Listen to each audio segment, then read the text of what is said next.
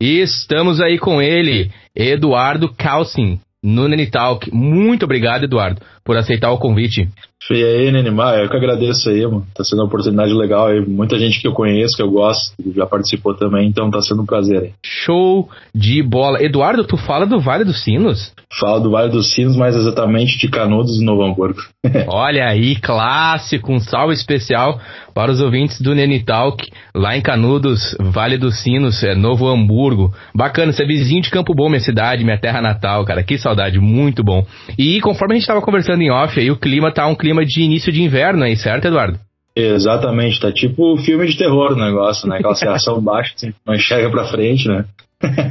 Ah, muito bom, cara. É, é, eu tava ontem conversando com uma amiga minha. Eu não sei se tu curte, o Eduardo, é pinhão.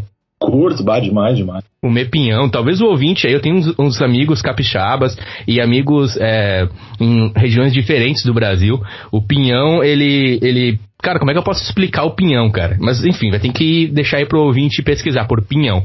Ele é tradicional no Rio Grande do Sul, principalmente no inverno. Ele vem do pinheiro, né? Vem da pinha, né? E a gente come. Eu costumava comer, tu colocava ele assava ele em cima da chapa do fogão a lenha, sabe? Cara, é muito bom. Certo demais, certo demais. com uma, com uma taça de vinho, ou enfim, um refrigerante, um guaraná pra galera que não, não bebe álcool, né? É muito bacana.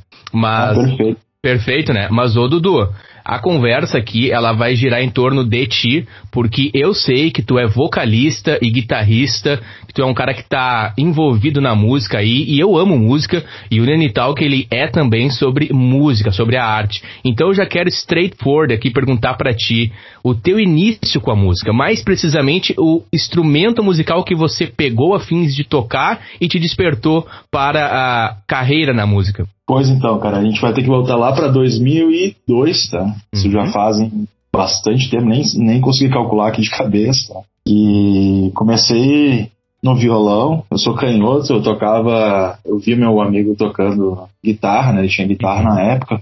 Pegava a guitarra ao contrário, fazia a nota só numa corda mesmo. e, e daí fui indo, né? Fui insistindo, aquela coisa insistente, quando o cara tá adolescente, né? Ah, tem que aprender, tem que aprender. Sim. Então eu ganhei o meu primeiro violão ali por 2013, eu acho. E daí eu lembro que o primeiro som que eu tirei de fato foi a do I Don't Care do Ramones. Ali que comecei a me interessar mais, que eu vi que eu podia fazer alguma coisa. I Don't Care dos Ramones. Tu já começa muito bem. Eu quero te dar aqui ó, os parabéns, porque tu já começou, para mim, aquela que é uma das maiores, se não a maior. Eu não falo a maior porque isso fica é, aberto para muitas discussões, mas uma das maiores, sem dúvidas, bandas de todos os tempos, a saber, os Ramones. Já começa com I Don't Care. So, I Don't Care, e aí tu ali no violão canhoto ainda tu já tinha adaptado, digamos assim, né? Porque como tu citaste, eu achei muito interessante. Eu tenho amigos canhotos e quando eles começam a tocar, infelizmente, o mundo é dos destros, né? Digamos assim, né? Tem maioria é de É. instrumentista destro e aí tu vai ter que fazer ao contrário, né? Vai ter que inverter as cordas ou dar um jeito de como é que tu fazia, assim, era, era single string, era numa corda só então, ou quando tu começou a tocar I Don't Care, tu já conseguia o power chord e afins. É, I Don't Care eu peguei ela no, no- na guitarra desse meu amigo, né? No, no, no, no único dedo mesmo, né? Na única corda ali. Entendi, boa. E daí depois, quando eu ganhei meu violão, já era um violão pra canhoto, né? Na verdade ele era um violão pra destro, né? Mas eu troquei as cordas de posição, de daquela aquele jeito do it yourself mesmo, né? Que nem, nem mexer na pestana, aquela coisa bem, Bah. bem que a gente aprende né? com as- bandas, né? E depois eu fui pegando assim o jeito do violão, né? Fui aprendendo as notas. E demorei até pra fazer as primeiras primeiras notas abertas mesmo. Tudo era power acorde, né? Demorei Uhum. até eu acho que uns dois de nota aberta. Ali foi o começo de dessa história musical aí. Cara, que massa. Eu tô aqui no teu Instagram. Os links vão estar na descrição desse episódio pro ouvinte. E tem uma foto tua recente aqui. Eu digo recente na tua timeline, onde você tá tocando um violão e você tá fazendo um acorde que, cara, quem olha assim, é realmente eu não, é, é um acorde diferenciado, porque tu tá fazendo de canhoto. Tu tá tocando, acho que é no ambiente de escola ali, você narra ainda nesse, nesse post, né? Tempos ainda de voraz, violão de destro e o irmão de música de longa data, e tem ali Alex eh, Mark, Lamarck, ditando o ritmo. Cara, agora eu tô vendo aqui, eu já, eu já tinha visto essa foto tua e eu não tinha observado, cara, que é de canhoto e tu tá fazendo Eu tô tentando decifrar o acorde aqui, cara. Mas é, é, é pegada é, de canhoto mesmo. Contrário. É, um acorde contrário ali, né? O cara tá se adaptando ali, né? Provavelmente eu tava tocando algum Ramones, que é, quando, é, quando eu pego um violão de destro, né? Que é, eu tenho que fazer suas notas é, ao contrário, aí só rola mesmo sons assim que são power acorde mesmo, porque nota aberta eu não, não consigo. Eu sei de, de músicos, por exemplo, do Ira, né? O cara do Ira que consegue tocar ao contrário, mas eu, eu, não, eu não cheguei nesse ponto aí porque eu pensei, bom, vou pegar uma guitarra de canhoto mesmo, vou aprender. Sim, sim. Deixa, de canhoto, deixa eu abrir um parênteses aqui que tu me emocionou nessa, cara, porque tu toca então, tu tem habilidade para tocar na roda num violão destro, fazendo os power chord de, canhoto, ou seja, os power chord invertido, né? Ao contrário, enfim. E se rolar um violão canhoto na roda, que é bem, bem, bem raro de acontecer, aí vai nos, digamos assim, nos naturais é, acordes e afins, já na posição de canhoto. É isso? Então tu consegue te virar nos dois, é isso? Consigo. Se tiver um, um luauzinho, alguma coisa, o cara dá um jeito, né?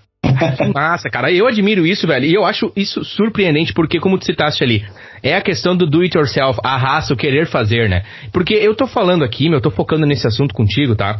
Porque assim, eu sou destro. Então, logo para mim foi fácil, eu comprei um violão. Cara, qualquer mato que tu chuta sai um violão de destro. Então, uhum. é, é, padrão. É uma coisa que tu vê a maioria das pessoas tocando, tu já desenha ali na tua mente os posicionamentos e afins, né?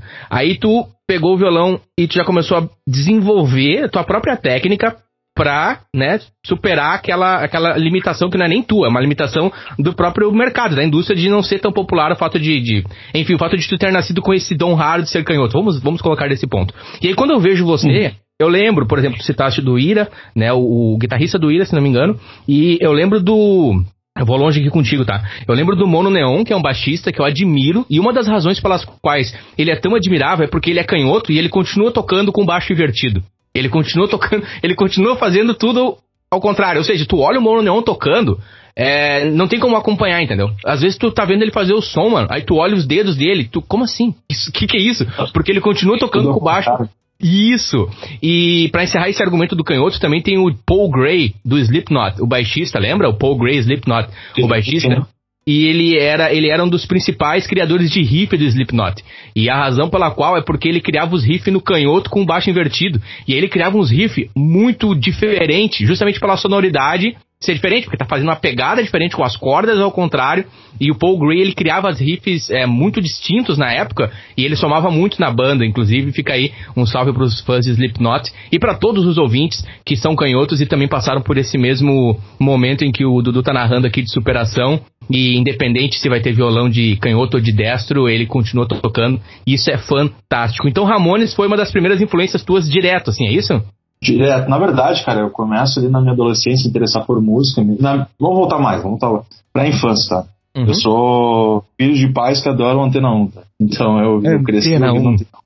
anos 80 direto, né? Aqui são bandas que eu escuto até hoje, né, cara? Pegar o Tear for Fears, uh, Ahá, YouTube, são bandas que até hoje eu tô escutando, são bandas que não são influências diretas na música, mas eu tô aqui, quando eu tô trabalhando aqui, eu tô, tô escutando, né?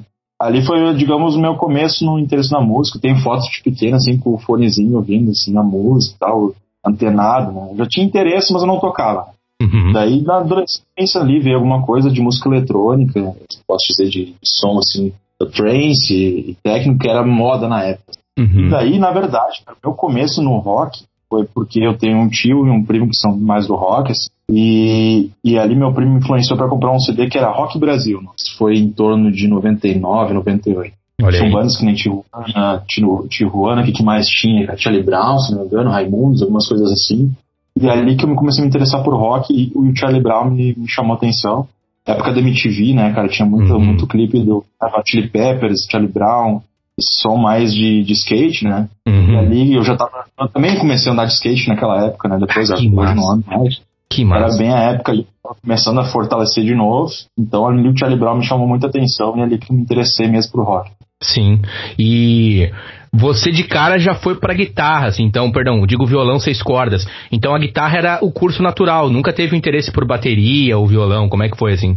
Na verdade, cara, esse meu primo que eu citei ali, ele tinha um baixo, né? Daí eu lembro que eu toquei um som do Planet Ramp, que era Mantenha Respeito, que eu peguei riffzinho de baixo do começo ali, que, uhum. que eu despertei, bah, esse negócio aqui de tocar, me, sabe, dar aquela emoção ali que o cara nunca teve antes. Assim. Uhum. E é ali que eu me por música. Isso deve ter sido na mesma época de 99, 98. E daí só ali por 2002 realmente comprei o violão e fui pra guitarra, né? Uhum. A guitarra em 2004 e ali comecei a, a tocar de fato.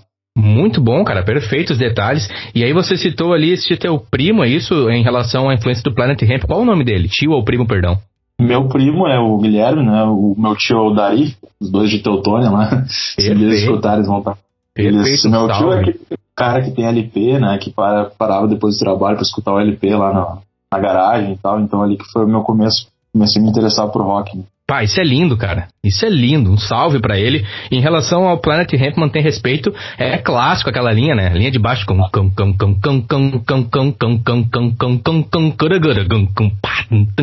é muito bom, né, meu? Nossa.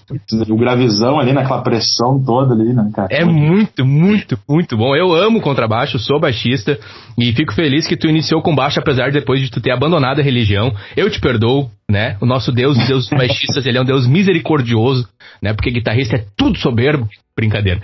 E aí, e aí na sequência, então, com o violão ali, e aí já foi pra guitarra, e eu imagino que ali em 2004, 2005, me corrige, tu já tava no pique para tocar com banda. Como é que foi assim a experiência de reunir? Tu lembra assim a tua experiência de chegar com os amigos e, enfim, talvez escola. Aí tu descreve aí tua história e aquele momento com banda assim que tu, cara, banda, mano, nossa, tamo junto, vamos tocar um som. Aí a gente vai ter que voltar pra 2004 ou 2003. Ah, já tô me perdendo. Mas é 2004, tá? Que eu tava na, acho que oitava série na época. Daí tinha formatura de oitava série na época. Clássico. E, no primeiro ano eu tinha entrado um amigo meu. Eu vi, bah, eu vi o cara com a camisa do Ramones ali. Eu querendo me enturmar, já fui ver quem era esse cara, vou descobrir se ele gostava de Ramones mesmo, né? Se ele tava só usando a camiseta. Uhum. E hoje é o cara que toca comigo na Votomai, que é a banda que eu também canto, né? Que é a cover de Ramones aqui de Novo Hamburgo. E ali foi meu começo, de fato, com bandas, né? Eu virei o vocalista da banda. Mas nessa formatura, uh, eu toquei guitarra. O Felipe, que é o baixista da Lobotomai hoje, foi pra bateria na época. Uhum. E no baixo foi o outro amigo nosso, que é o Lucas. E no vocal foi o Thiago, que é um amigo meu. Então ali foi o começo de ter uma banda de fato, que foi na nossa formatura de oitava série. Só Ramones, né? A gente só tocou Ramones. Bah, só Ramoneira, gurizada. Bah, que massa, mano. Oitava série, o cara tá assim, ó, mil grau, jovem, adolescente. Nem jovem ainda, é o pedaço, é o início, né? Pré, a juventude. Exato. E já sentando a ripa com uma Ramoneira, cara. Que massa, meu. Isso na cidade de Novo Hamburgo. Exatamente. Isso aí, cara, foi, foi uma época ali que tava, deixa eu ver, tinha várias bandas, na verdade. Tinha banda de. na linha mais System Down. Tinha banda uhum. mais na linha de Scarlet, uh, pop punk mesmo também, né? Tinha muita coisa nessa fase ali.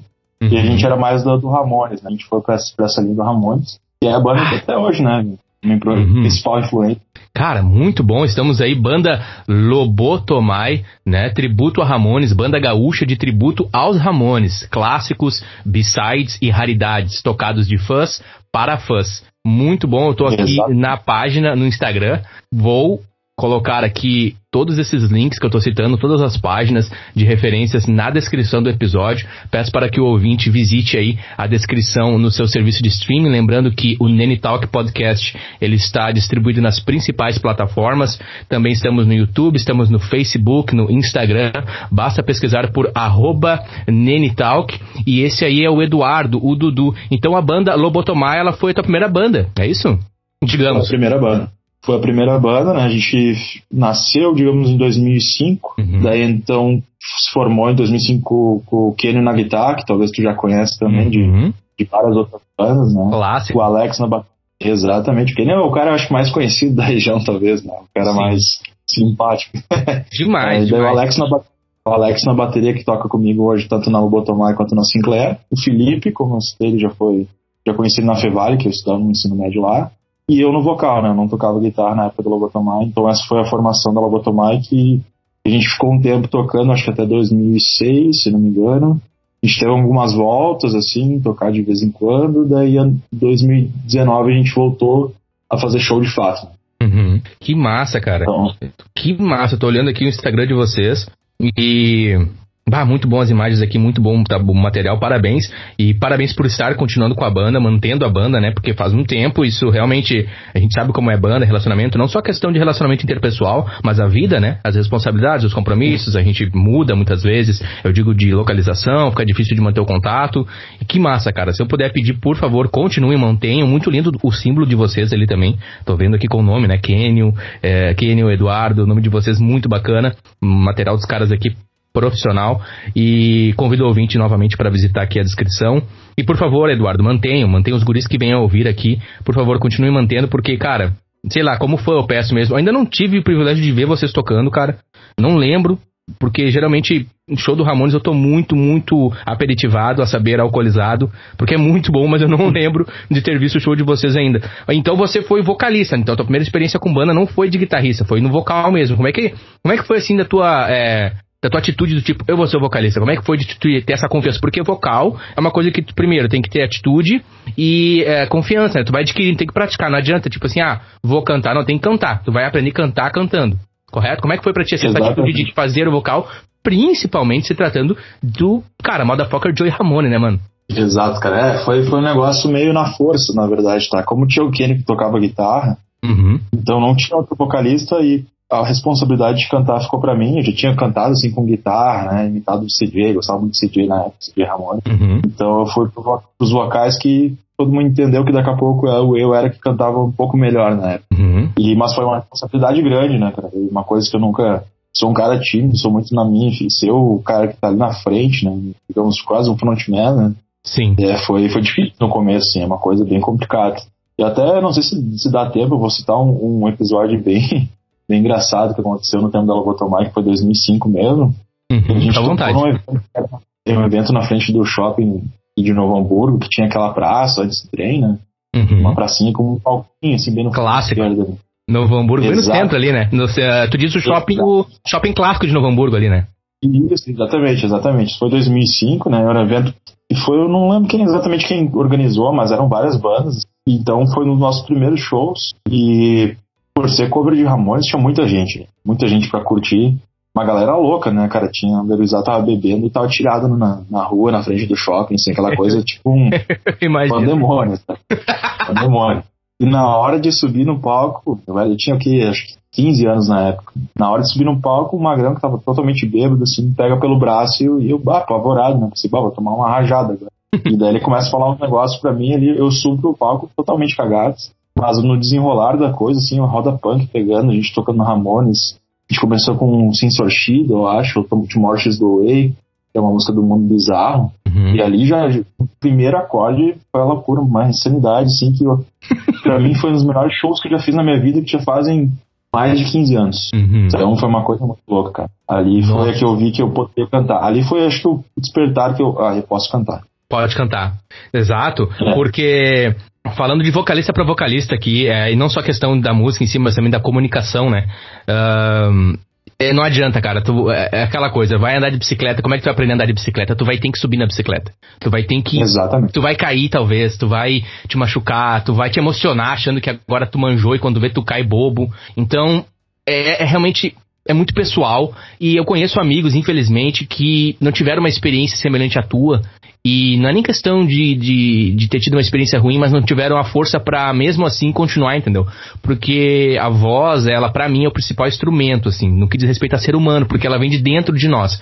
É, os demais instrumentos a gente, a, gente, a, gente utiliza eles, eles são uma extensão nossa, né? A gente pega uma corda, um instrumento de corda, uma bateria, ou o próprio corpo como percussão, enfim.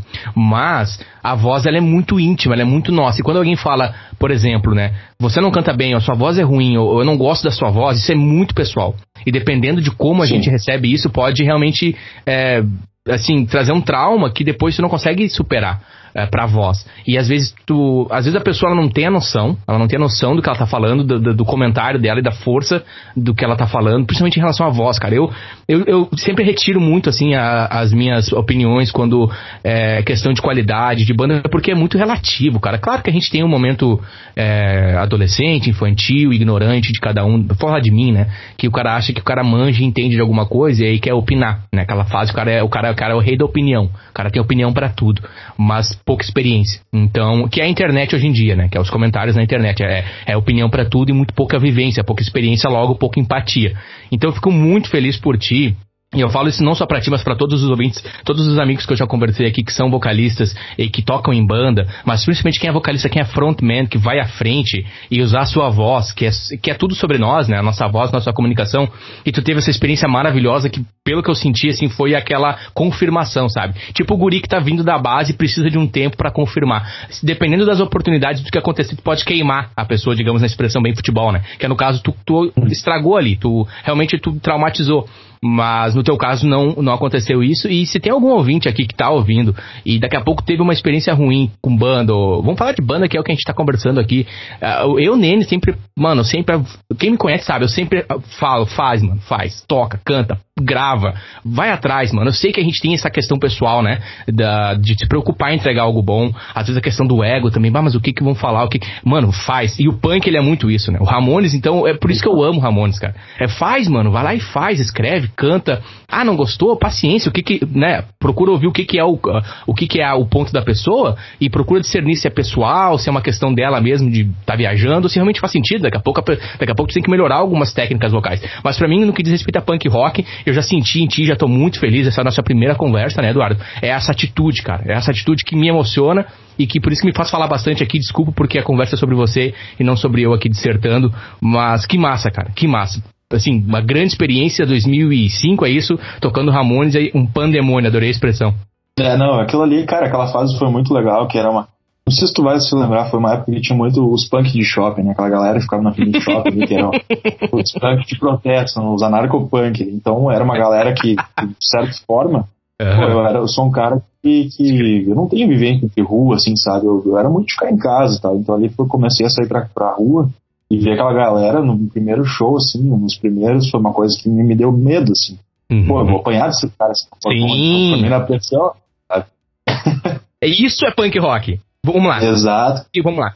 E Esse daí, sentimento que até... teve de respeito, do tipo, mano, se eu ratear aqui, as coisas podem ficar difíceis. Dependendo do que eu falar aqui, pode complicar as coisas. Esse sentimento que tu teve de tanto de responsabilidade, medo, que é um sentimento natural, né? Que não te despertou em ti covardia, porque existe uma diferença entre medo e ser covarde. Tu mesmo assim, o cara falou algumas coisas para ti antes de subir no palco, e mesmo assim, mesmo assim, tu, mano, vamos lá, vamos, vamos cantar pros leões. E foi, subiu, e sentou a ripa, né? Isso, isso sim, essa atitude e esse sentimento, até o no FX, o Fat Mike, ele pergunta, né? When did punk rock become so safe? Ele pergunta, quando foi que o punk rock se tornou algo seguro? Punk rock não é algo seguro. A, a, a, atitude do. Não tô dizendo que o punk rock é ser violento, é agredir os outros, é atacar os outros. Mas o punk rock é, em primeiro lugar, a atitude contra o status quo, contra a conformidade. E vocês estão na frente de um shopping center que a gente sabe que é símbolo máximo do capitalismo, e por favor, ouvinte, aqui não quero entrar em conversa de esquerda e direita, não é isso o ponto, tá? Mas é a questão de movimento cultural, punk rock, e ali tá tendo um, um evento onde vocês estão tocando Ramones e a galera tá se arrebentando no bom sentido, muito bacana, cara. É, é um contraste, né? Enquanto ali dentro do shopping tava todo mundo. Exato, exato. Tava todo mundo confortável e ali fora tava to, toda a galera que, que tava querendo botar pra fora seus demônios, sei lá, que pode ter. Estava ali, né, cara? Roda punk, né, loucuragem, né? Que era Era uma fase bem isso aí, né, cara?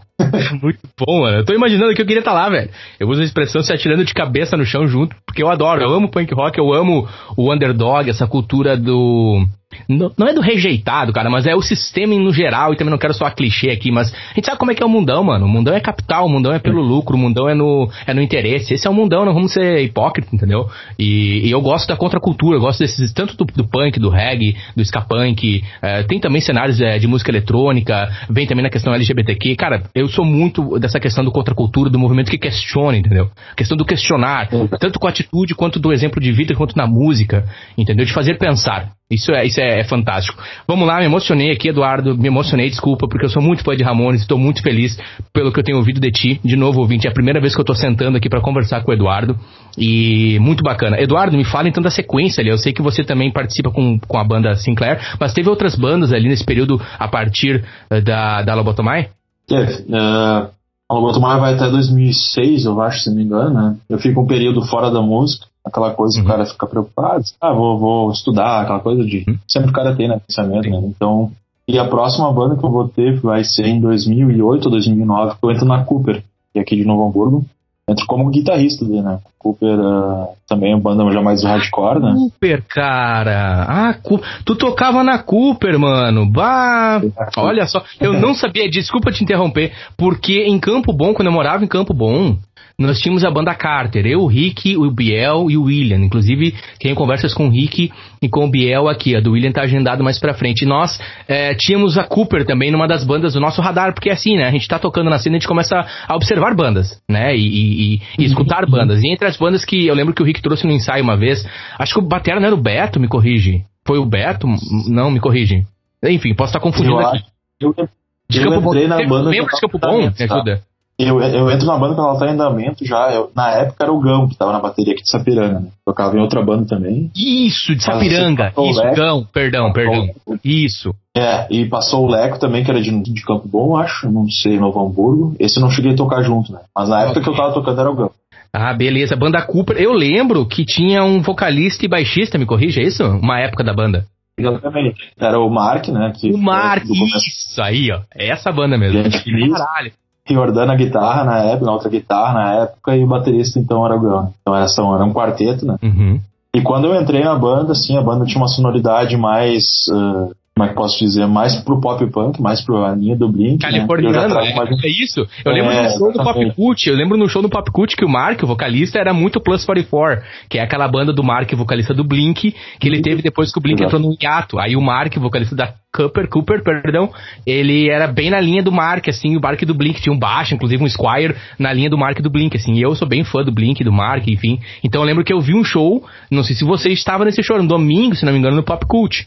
Pode ser, eu já tinha, eu já trago uma, uma, uma influência mais do, do, hardcore, tipo Dead Fish, mas aquela coisa de uhum. mais peso, assim, no guitarras, né, então a gente acaba indo mais pra essa linha quando eu tô na banda, né. Mas uh, pode ser que eu tava, cara. Eu não lembro exatamente se a gente tocou alguma um domingo no Pop Cult. A gente tocou várias vezes por lá, né? Era, era o lugar que tinha cara, né? Isso, na Pedro Adams Filho, né, ali em Novo Hamburgo, eu tô com uma agenda aqui para conversar com o Marcelo Calaveira. Tu lembra do Marcelo Calaveira, né? Total, total. Eu tô com a agenda aqui, eu quero conversar com ele e eu vou pedir aí para você, vai ser, você vai ser uma das pessoas para mandar uma mensagem. Depois, assim, na sequência que eu digo, quando eu for agendar com ele, eu te chamo aqui em off para gravar uma mensagem pra gente mandar uma mensagem pro, pra ele, entendeu? De cada uma das bandas que tocou, tipo assim, e aí, Marcelo, aqui é o Eduardo, toquei lá várias vezes, um forte abraço e valeu. Porque, cara, o Marcelo Calaveira ali na época, ele era o pivô dessa cena e ele não aparecia muito, ele tem o jeito dele, né? É, mais discreto, uhum. e ele sustentava, de certa forma, mantinha. Quando eu digo sustentar, ele era a pessoa que que organizava, que orquestrava né? Porque tinha tudo para dar errado. Imagina um monte de adolescente com banda cheia de energia, cheia de ideia, cheia de opiniões. E o Marcelo ele conseguia orquestrar e fazer com que a cena tivesse um point que na época era o pop cult na Pedroada. Tu concorda comigo? Tu vê dessa forma também? Concordo totalmente. É o espaço que tinha para tocar, que abria espaço para bandas autorais, né? Para bandas uh, novas. Uh, enquanto a gente tinha outros locais que era bem mais nichado, assim, que não deixava entrar gurizado ali ele, abraçava todo mundo e era, era isso, né? Perfeito. Ali dá pra, dá pra se dizer que é, teve uma, uma, uma, um, digamos, não vou dizer um movimento, mas uma coisa parecida com um movimento ali, né? De bandas de punk, hardcore. Sim, deixa, deixa eu me emocionar aqui, Eduardo. Deixa eu me emocionar. Eu tô com a minha camisa do CBGB aqui, pessoal na gravação não vai ver, né? Porque é áudio, podcast, mas eu tô com a minha camisa do CBGB aqui. E de certa forma ele tinha um. Pra mim, esse Pop Cult era aquele ponto, semelhante, não comparando o CBGB com o Pop Cult, mas era aquele ponto onde a galera underground, independente de banda, tinha espaço para tocar, mano que o CBGB fez Exato. na época. CBGB fez na época, a saber com bandas como Ramones, Talking Heads, entre outras. Que os caras, ninguém queria abrir portas para ele tocar. Né, até a, música Ramones lá, dos Ramones, o, o, o CJ ele fala, né? Estou em Nova York não tem lugar para me tocar, não tem, não tem muita festa para ir, não tem muita coisa para mim fazer. Porque é punk, entendeu? É, é uma coisa que não é popular na época. Não, eles, por isso que o Ramones é foda. Eles são os que alavancaram essa cena. Se hoje eu uso um All-Star, um, assim, esse estilo mais Ramones, uma jaqueta preta, algum estilo, na época não era cool, né, Eduardo? Não era triste ser assim. Não era legal ser assim. Era, era ser estranho, era estranho, ninguém queria saber. E o CBGBs abriu a porta para essas bandas, né? A saber nós na época com o Pop Cult também. Nossas bandas tinham limitações. E mesmo assim a gente tinha um lugar para tocar, né? Exatamente. Eu vi muita banda surgir do nada e tocando ali. E foi pra. Cresceu assim, né? Não vou dizer que virou uma, uma banda nacional, mas. É o caso que nem o Kenny tocou comigo na, na Lobotomai, toca ainda, tocou na Voraz, na Sinclair. E tocou na Voltem também, que é uma banda que começou pequena e foi crescendo, crescendo, tocou o Brasil inteiro. Uhum. E eu era muito fã na época. Ah, Voltem, e várias outras bandas, assim, né, que tiveram tocaram por ali, que eram de Porto Alegre, que não era, não era nada, e depois virou o grande, tipo a Topas também na época. Então teve muita banda que passou ali. Nossa, muita banda, muita, muita banda. A gente aqui tá lembrando, a gente tá falando dos que a gente lembra. Cara, era muito, Exato. era todo final de semana, era umas 5, 6 bandas diferentes de, de, de, regiões diferentes, região metropolitana, aqui do Vale dos Sinos, principalmente quando eu digo aqui, é no meu coração, lá no Rio Grande do Sul, lugar que eu amo.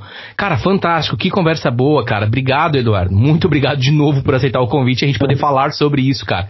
Que riqueza, cara. Nenital que eu peço aos ouvintes que estão conhecendo o meu trabalho através desse podcast, vocês estão conhecendo talvez através dessa conversa com o Eduardo, eu peço que visitem aqui a nossa timeline, nosso feed, né, com mais episódios. Eu tenho conversas com muitas pessoas, tenho o Billy Adams. Cara, se eu começar a citar nome que eu vou esquecer de alguém, mas pessoas que o Billy inclusive que conseguiu contato para mim com o Marcelo Calaveira, pra gente poder fazer essa conversa com o Marcelo, eu quero fazer uma live com o Marcelo assim para para falar sobre o pop cult em específico. Mas aqui no Nenital que a gente fala muito sobre música, arte, sobre o mundo mundo, sobre assuntos relacionados à cultura em geral. E eu peço ao ouvinte que tiver interesse, dá uma visitada ali na, na timeline, você vai ver. É, o episódio ele geralmente é, é, é, intitulado com o nome do entrevistado, e talvez você pode ter alguma pessoa que você conheça ali. Por favor, não, não esqueça aí de comentar, de compartilhar. Fique à vontade. Nene Talk Podcast nas principais plataformas. E na sequência da Cooper ali, você toca o baile ali, eh, Eduardo. Continua descrevendo para mim a tua caminhada.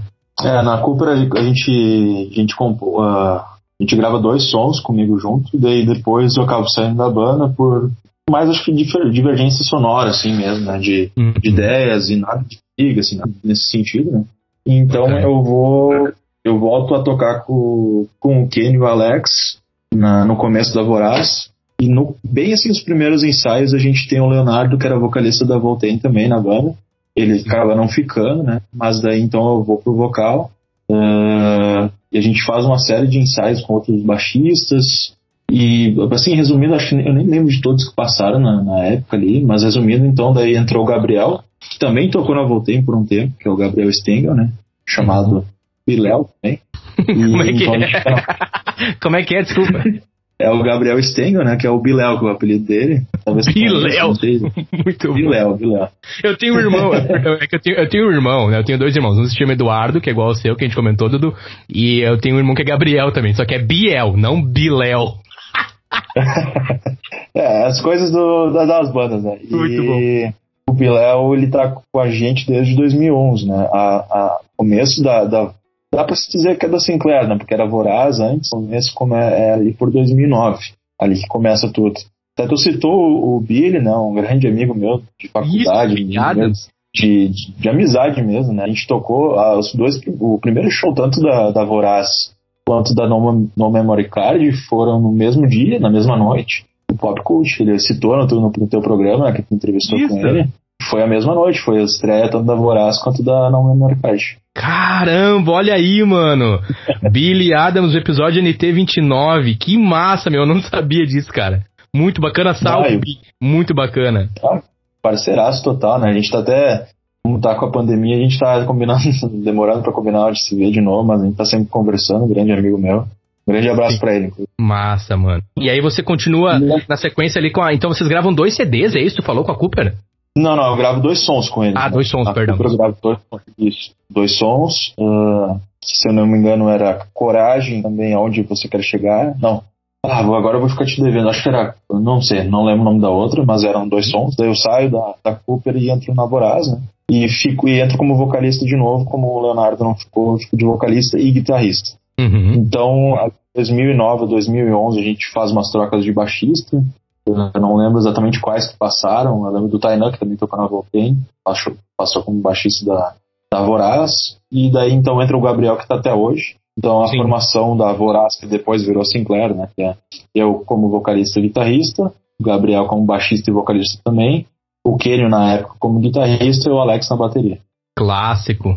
Isso era início com a Voraz, que depois veio a ser a Sinclair. Se tornou Sinclair, é isso? E, Exato. Essa mudança de nome, cara, foi uma coisa bem, bem, engraçada, porque a gente já tinha tudo definido, né? A questão de tipografia, logo e, tudo.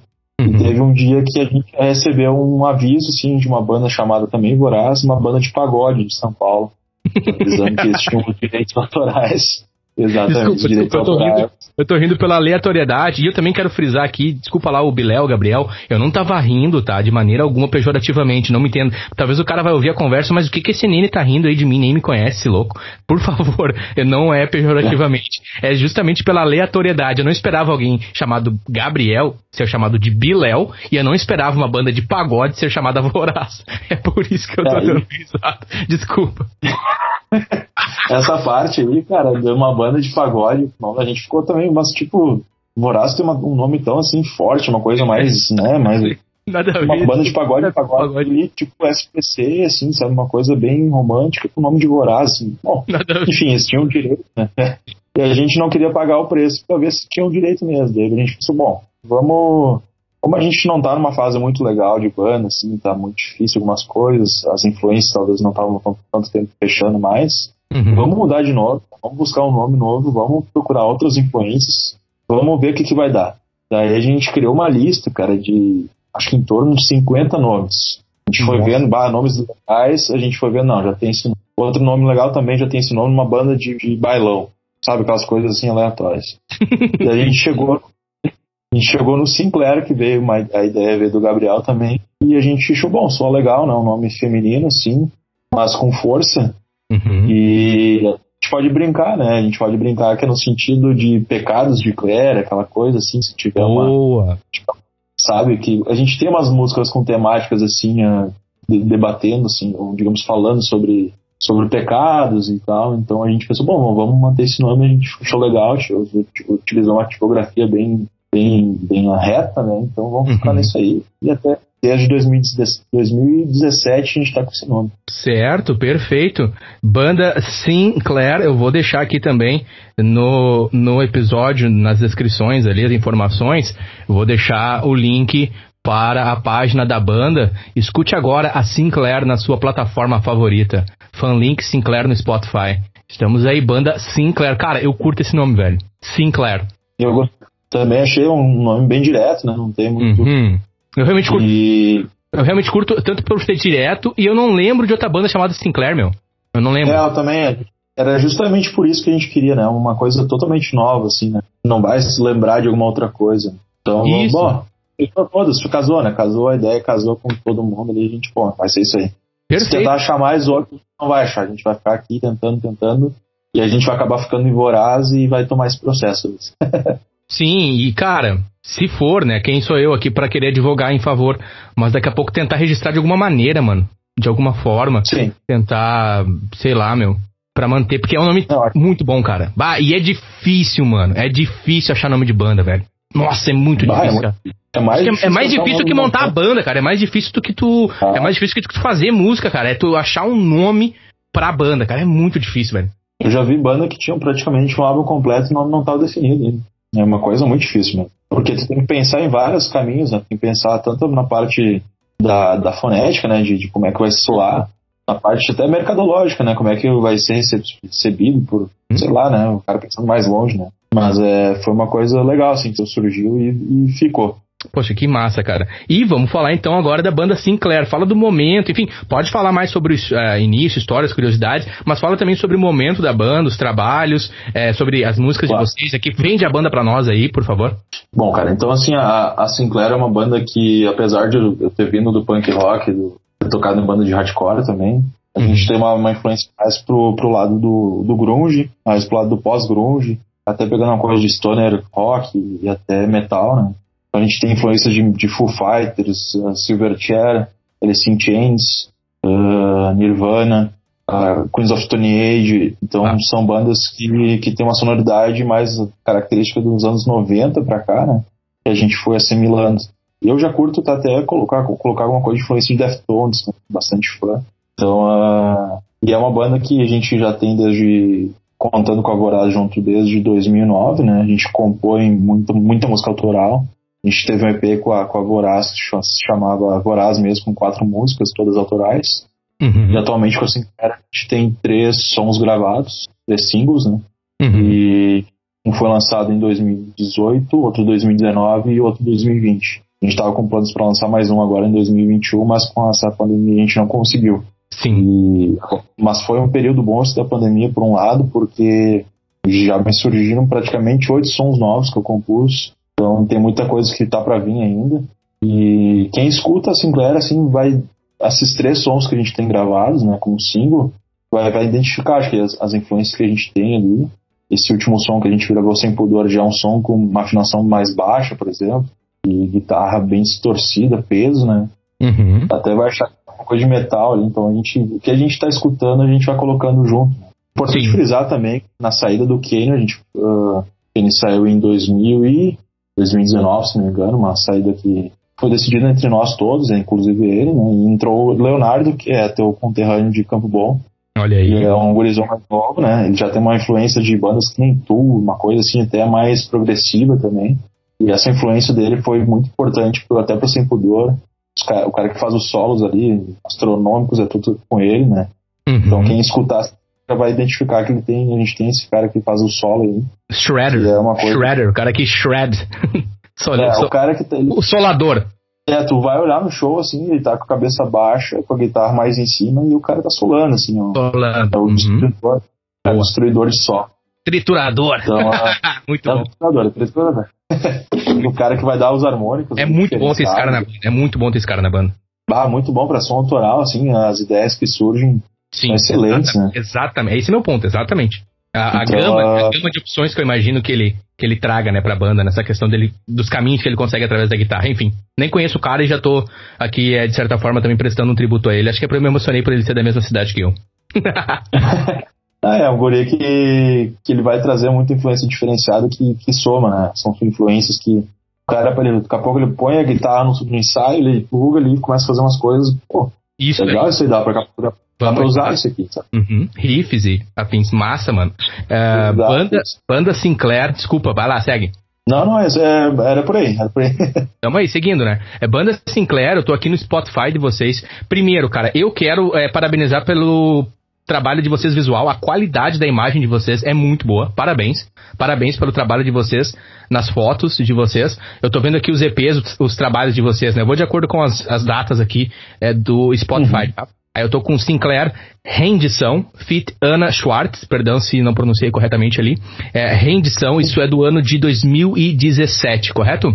Perfeito, essa música aí a gente gravou com a Ana, que é de um duo aqui de. Pode ser de Novo Hamburgo, São Leopoldo, que é a Madu, tá? É um tribu, é uma, é ela e o.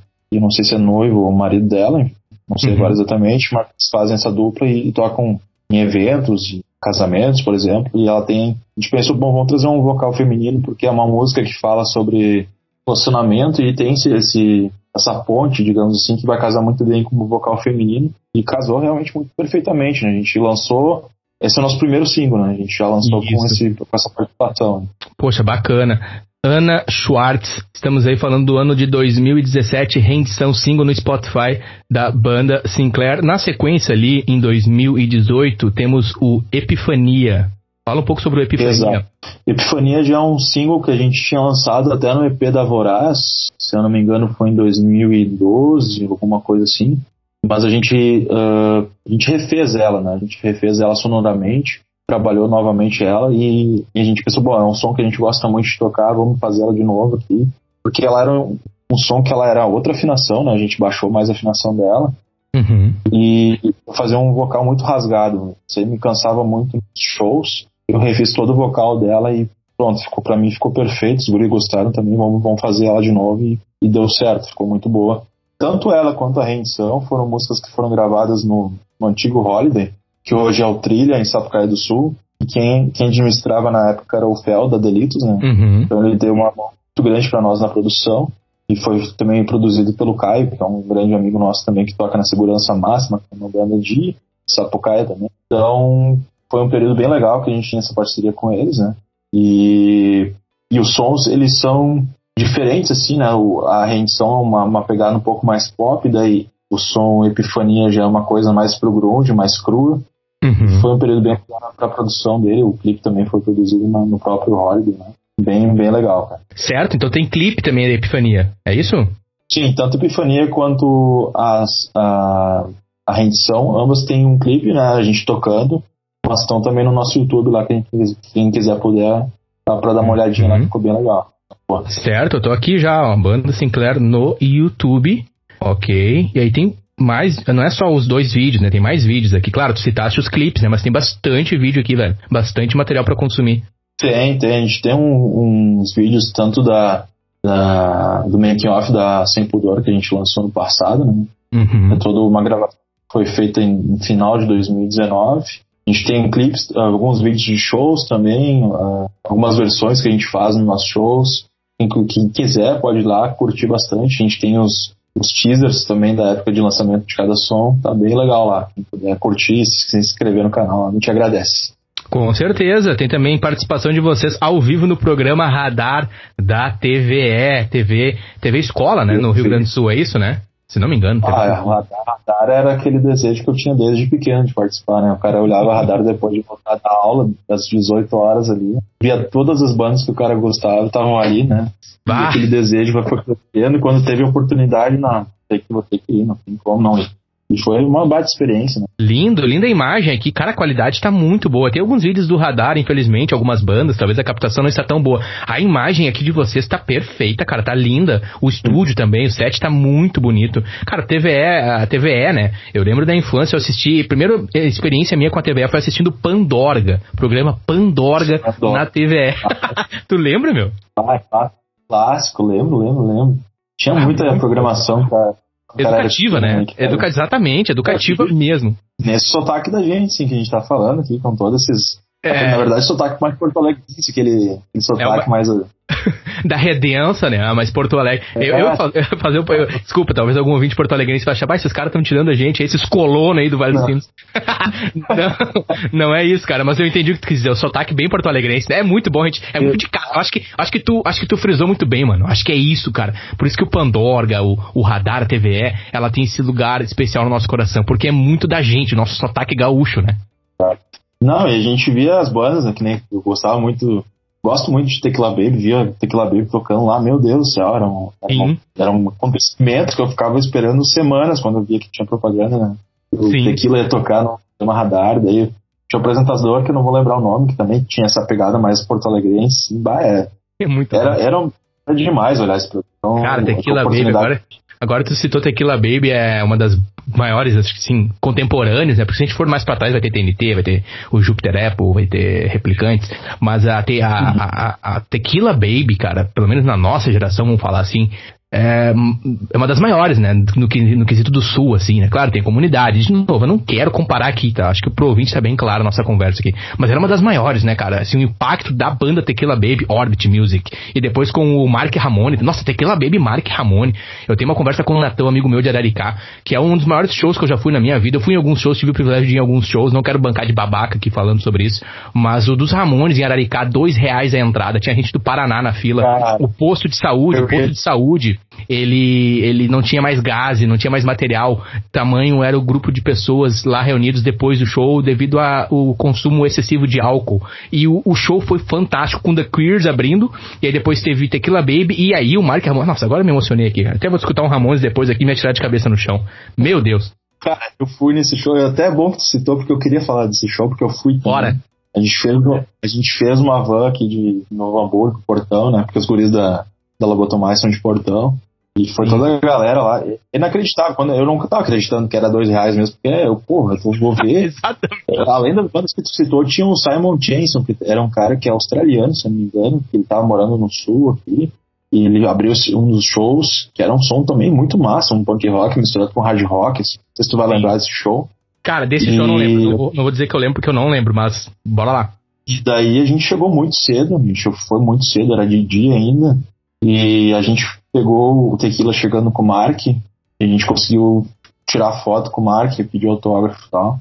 E na época tinha o que, que era? Uma- Era câmera fotográfica que não era digital, era de fita. né? Exatamente. Tu acha que tem foto? Não, cara, eu tenho uma foto que ficou do Mark, assim, uma mistura assim de outra foto junto. Eu tirei foto. Cara, ficou bizarro aquilo ali. Eu tenho uma foto que tá meu pai, e daí na porta ficou batera do The Queers, assim, uma coisa bizonha, ridícula. cara. Porque misturou as. Daí parece que o batera do, do The Queers. Não, parece que o batera do The Queers tá olhando meu pai, assim, assim uma coisa ridícula. Cara. Ah, meu. Muito Se bom. ele, meu pai, eu vi isso com a capuz da cara comigo. cara, muito Ah, bom. cara. Mas que, bah, que coisa inacreditável. Depois eu vi o, o vocal do The Queers, o Joy Queer, e o, esse batera, que eu acho que foi um batera que era só na época. Eles estavam no meio da galera ali, uh, foram comprar um chopp. E eu com meu inglês totalmente ruim, fui tentar trocar uma ideia. Eu, eu que ele, a gente foi, olha ali, não pode ser, são os caras, né? Troquei uma ideia, meio por cima, assim, mas o cara andando tomando um chopp bem tranquilamente no meio ali.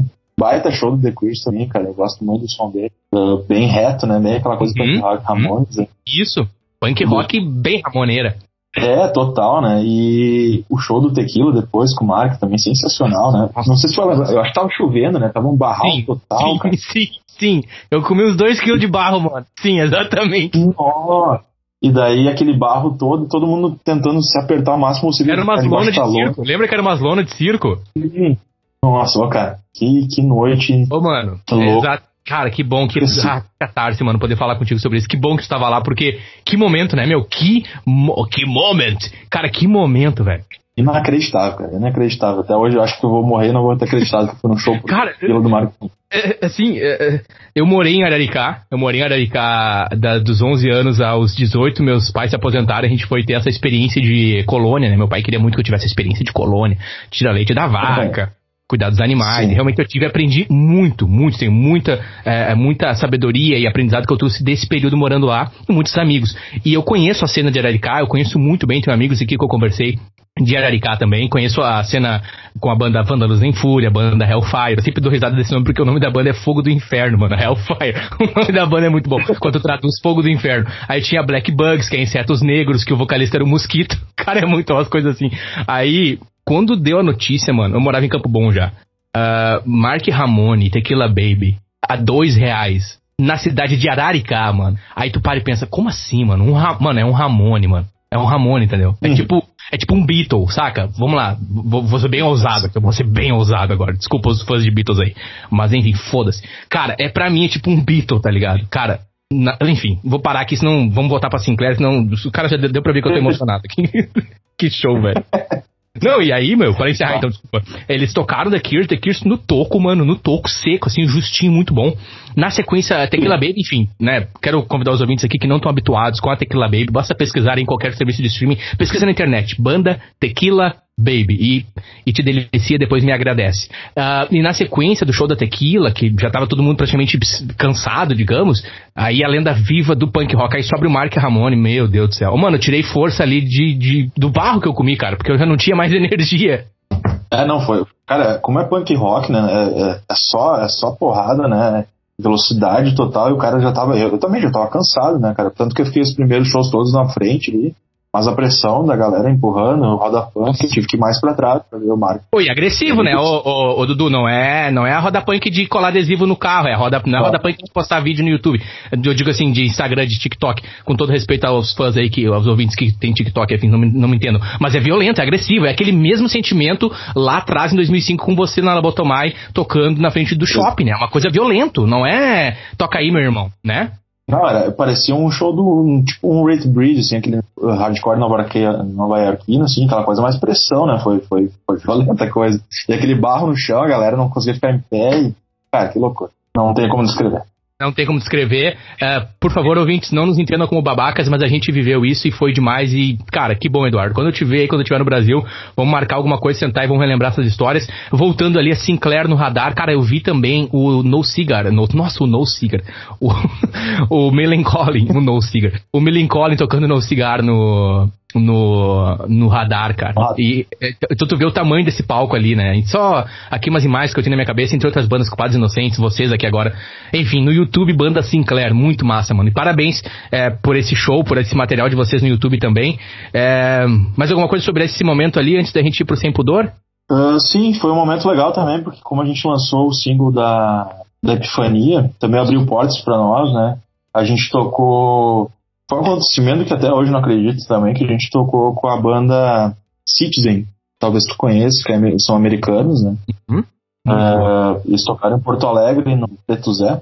E a gente foi convidado para abrir, abrir o show. E até hoje penso, ah. por que, que fui convidado? É, rola aquele sentimento, pô, tem, como é que eu fui convidado? Mas É natural, né, é o natural. É o. O Mike Herrera tava falando esses dias desse sentimento. Cara, o Mike Herrera da MaxPX tem esse sentimento também, que é o. Uh, como é que fala? Perdão, vai dar um tempinho aqui na edição, vai ficar curto o meu pensamento, Omar. É. Bah, não vai vir a palavra, cara. Quando tu. não, não é tu, não é tu subestimar, cara. É. Nossa, cara. Enfim, vamos falando que vai vir. Vamos falando que vai vir. Eu entendi. Os caras te convidaram e tu, tipo assim, como assim, meu? Exato, rolou aquela. aquele. A mesma palavra que não, não vem na minha cabeça. É o alto. É. Meu Deus. que engraçado, ah, tentando lembrar a palavra. Não é se boicotar. É, é. Enfim, vai vir. É, é, é, um alto boicote, digamos assim. É, o cara, o cara meio que se subestima, né? Tu não te considera, né? Exato. né? Exato. Daí quando rolou, cara, foi muito bom. Os caras do. Oh, aqui veio, veio, veio, veio, veio. A síndrome do impostor, impostor, impostor syndrome. Foi isso que uma, uma, o, o, o, Mike Herrera, meu, da MaxPX, pra tu ver, o cara consolidado e artista internacional. Ele falou que de vez em quando ele tem esse sentimento. E aí ele fala que é natural do artista. Que a gente meio que se pergunta, como tu disse, cara, Citizen, mano, tá convidando a minha banda pra abrir o show pra ele. Que é aquela impostor syndrome, não. que é o cara que é a síndrome do impostor, né? tipo assim, não, eu não sou digno, né? Aquela coisa que é, um, é uma questão psicológica Exato. mesmo da gente. Mas na verdade não é questão de digno, não, é questão de foi vocês e é isso aí, mano. Muito foda. Exato. Não, e foi um baita show, assim, que a gente, eu gostava muito do som deles, né? Pegou uma época bem legal, assim, do, dos lançamentos deles. E os caras, muito gente fina, viram nosso show. Depois lá em cima tinha tipo um camarenzinho, assim. A gente conversou com o vocal. Perguntei se gostava de Ramones, toda aquela coisa que eu sempre pergunto. e ele falou que não, não curtia muito, mas gostava de bons iguais. Aquela, aquela clássica. Okay. Uhum. E baita show. E bah, acontecimento muito importante para nós. Acho que foi um grande alento para nós poder continuar assim com, com força total. Baita show. Preto Zé, é isso? Preto Zé. Era, uma, na verdade, uma casa, não, acho que agora com a pandemia, não sei como é que tá, né? Mas ela era uma, uma casa mais focada em pagode também, então. Mas totalmente boa, assim, com um espaço legal. A galera Sim. compareceu, que tinha banda, né? E muita gente conhecida que gostava. Foi muito legal, cara. Foi uma experiência muito boa. Bacana. E na sequência do Epifania, nós temos Sem Pudor 2020. Fale-nos sobre. Sem Pudor, então, é já primeiro sou com, com o Leonardo na guitarra, né? Já traz influências diferentes, né? A gente baixa mais ainda a afinação, a gente tá cada vez baixando mais, daqui a pouco a gente vai estar tá tocando quase um, um black metal. Death, um metal. Death metal black, é, é, Behemoth, Gorgoroth, Burzum. É, Esse som do Burzum aí pras minas. Daqui a pouco vou ter que comprar corda 013 de 7, 7 cordas a guitarra, né? mas, mas acho que agora a gente. Isso é uma coisa importante que eu acho que, é que a gente estava falando lá no começo de, de consciência do vocal, né? Hoje eu consigo me identificar assim com o vocal tendo uma identidade minha mesmo, sabe? Antes eu tentava muito imitar o Joey no começo, depois eu tentei imitar muito o Dave Grohl, que é Cara, tentar imitar o Dave Grohl é pra matar o cara, né? Como é. eu tenho um vocal mais grave. A, a, o teu período é, de o teu período de atividade, ele vai ser bem curto, porque o Dave, inclusive, o período de atividade dele hoje tá bem limitado.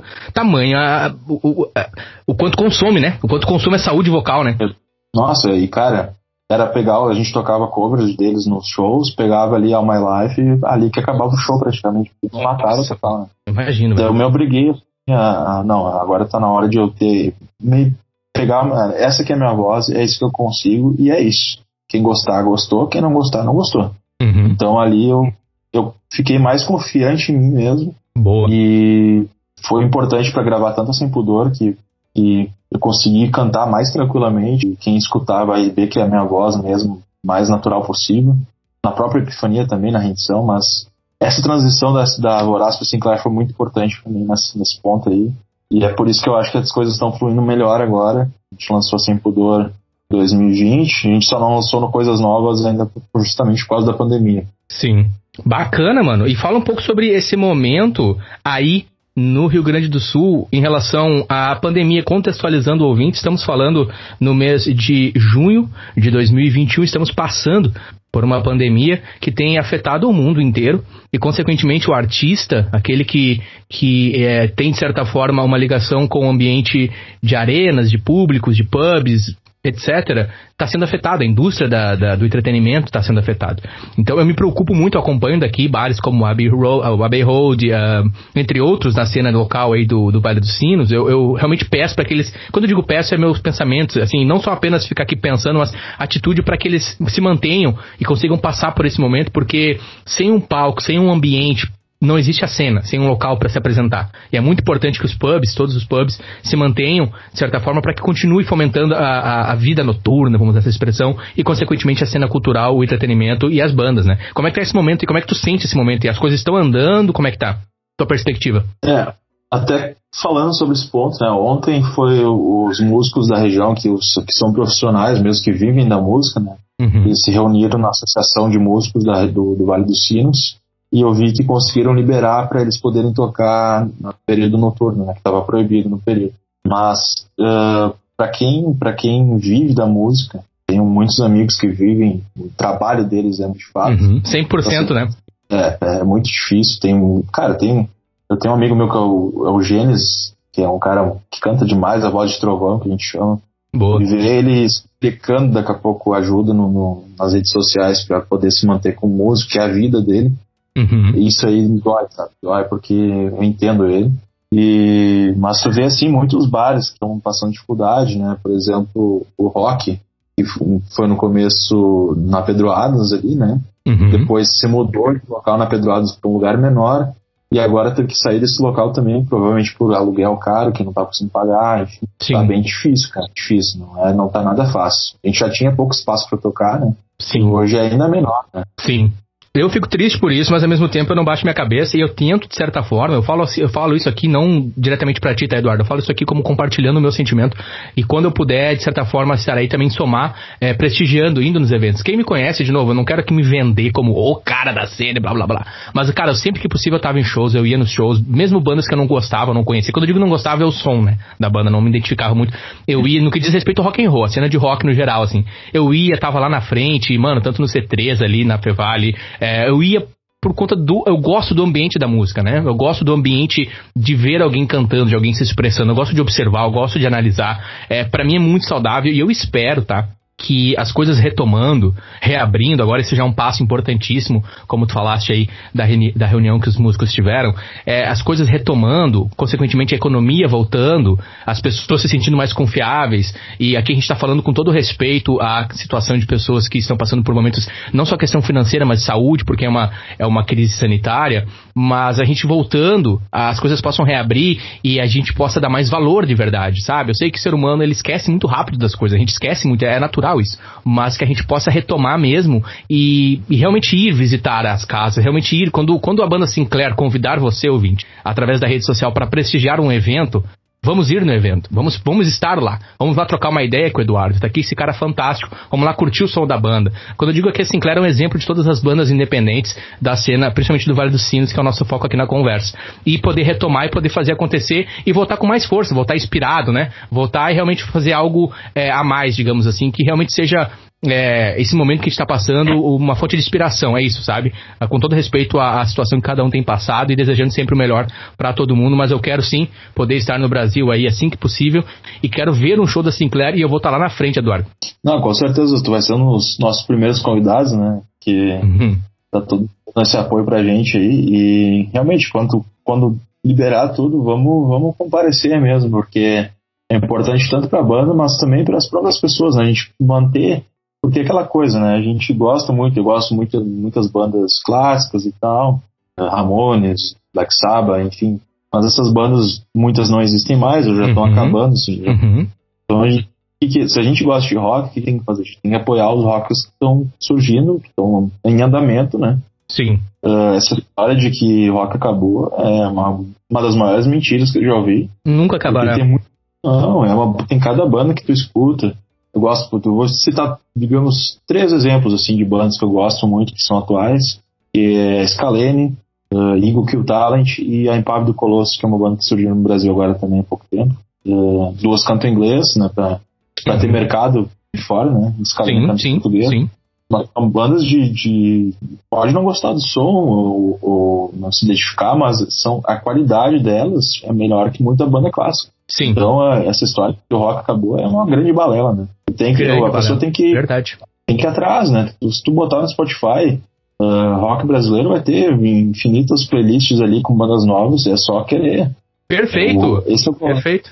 Não é que o rock acabou, Vinte.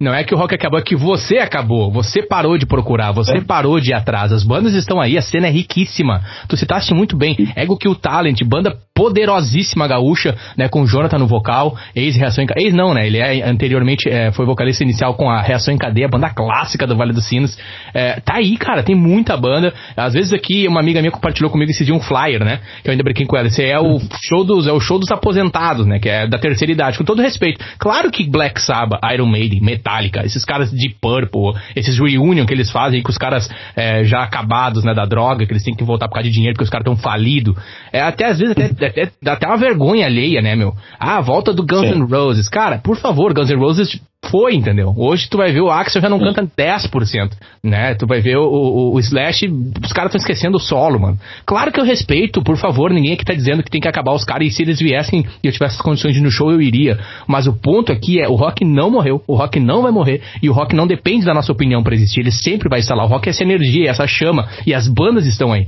É a gente, quando eu digo a gente, eu quero me colocar para não parecer um arrogante falando. É eu que paro de atrás, é eu que perdi a sede. O rock não morreu, é eu que tô morrendo. Abre aspas aqui, no sentido filosófico de meu desejo por algo novo. Porque é muito fácil, confortável ficar ouvindo Black Sabbath o dia inteiro. Claro, sempre vou ouvir, sempre vou revisitar. Mas aquele desejo de me abrir, de realmente não só ficar falando, tem que apoiar a cena, tem que apoiar a cena, mas ir fazer acontecer, estar parte. Porque o mais importante da cena é o público. O mais importante de uma Exato. cena é o público. É o público, ele é o mais importante. E que o nosso apelo como artista, como banda, seja cada vez mais para chamar o público, para trazer o público. Claro que a gente vende nosso peixe, né?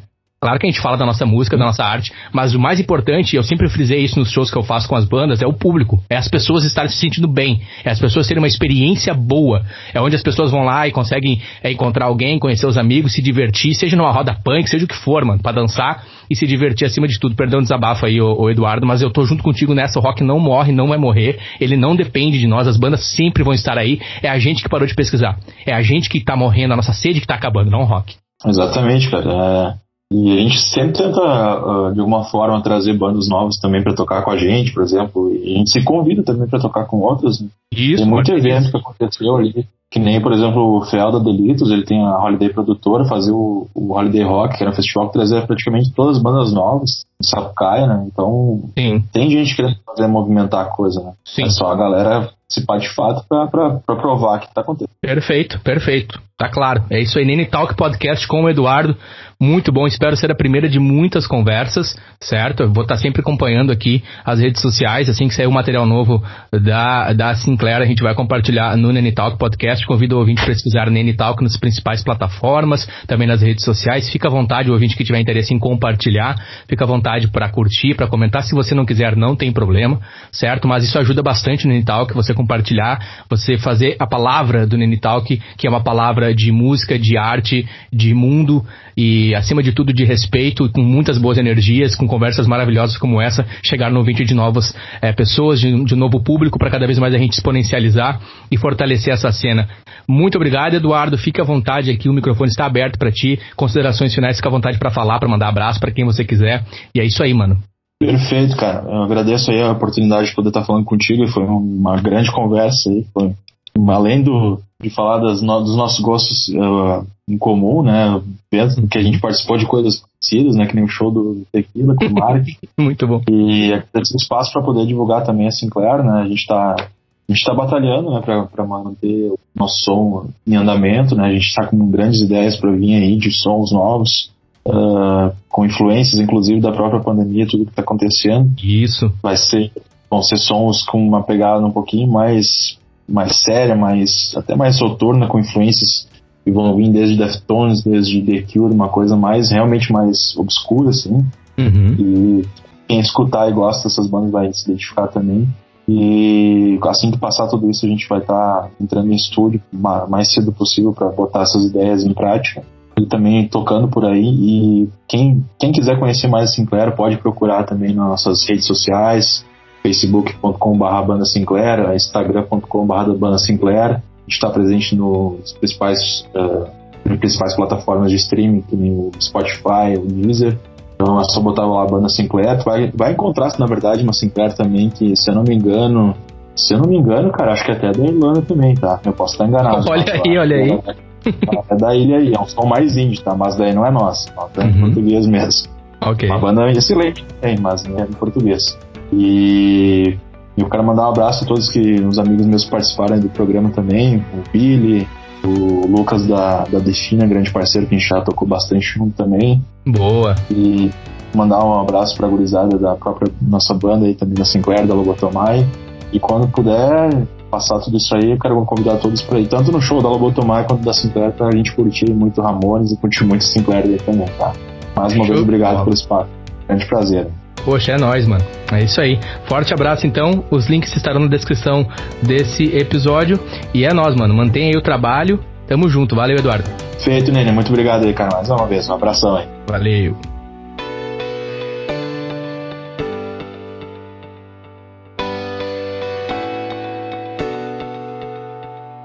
Obrigado por escutar este episódio.